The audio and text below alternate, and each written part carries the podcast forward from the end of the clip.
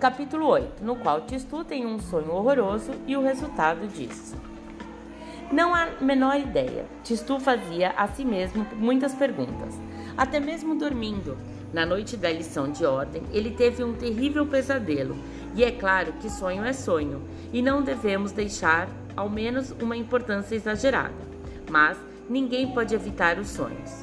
Ora, Tistu, quando estava dormindo, viu seu pônei ginástico inteiramente raspado e andando em roda entre altas paredes escuras, e atrás dele os puros de sangue groselha, também de cabeça raspada, vestido com roupas de listras e os pés enfiados em ridículas botinas, e rodavam sem parar.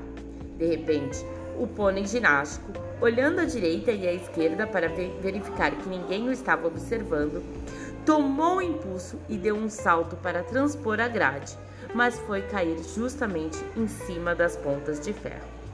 Plantado lá, lá, plantado lá em cima, esperneava com seus quatro sapatos e relinchava de dor.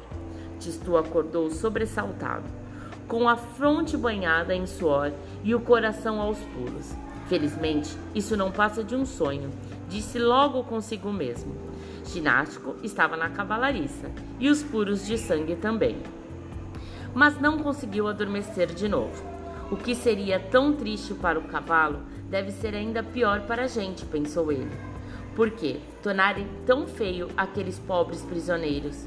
Isso não pode ajudá-los a melhorar. Tenho certeza de que se fechassem, que se me fechassem ali, mesmo sem ter feito nada de ruim, eu acabaria muito mal que será que a gente podia fazer para que eles sofressem menos? Ele ouviu bater 11 horas e depois meia-noite no campanário de Mira Mirapólvora. E de repente, uma ideiazinha começou a fazer-lhe cócegas bem no fundo da cabeça. E se a gente fizesse nascer flores para eles? A ordem ficaria menos feia e os prisioneiros talvez se tornassem mais comportados. Bem que eu podia usar meu polegar verde. Vou falar com o senhor Trovões. Mas logo se lembrou que o senhor Trovões ficaria todo vermelho e lembrou-se também do conselho do bigode: não falar a ninguém do seu polegar verde. É preciso que eu faça isso sozinho, sem ninguém saber. Uma ideia que se instala em uma cabeça em breve se torna uma resolução, e uma resolução só nos deixa em paz quando a pomos em prática.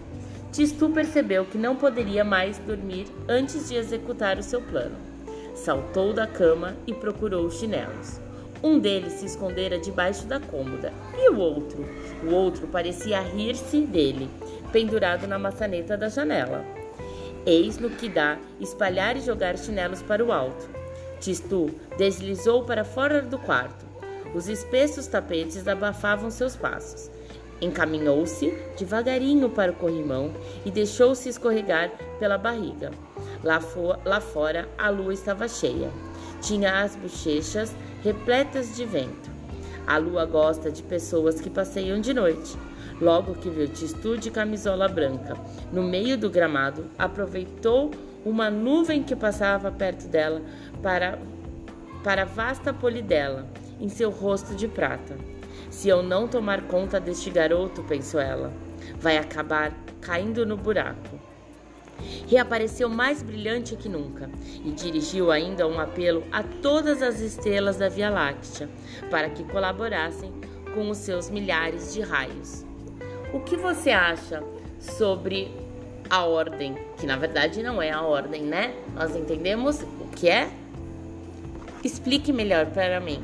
Um grande beijo e até mais!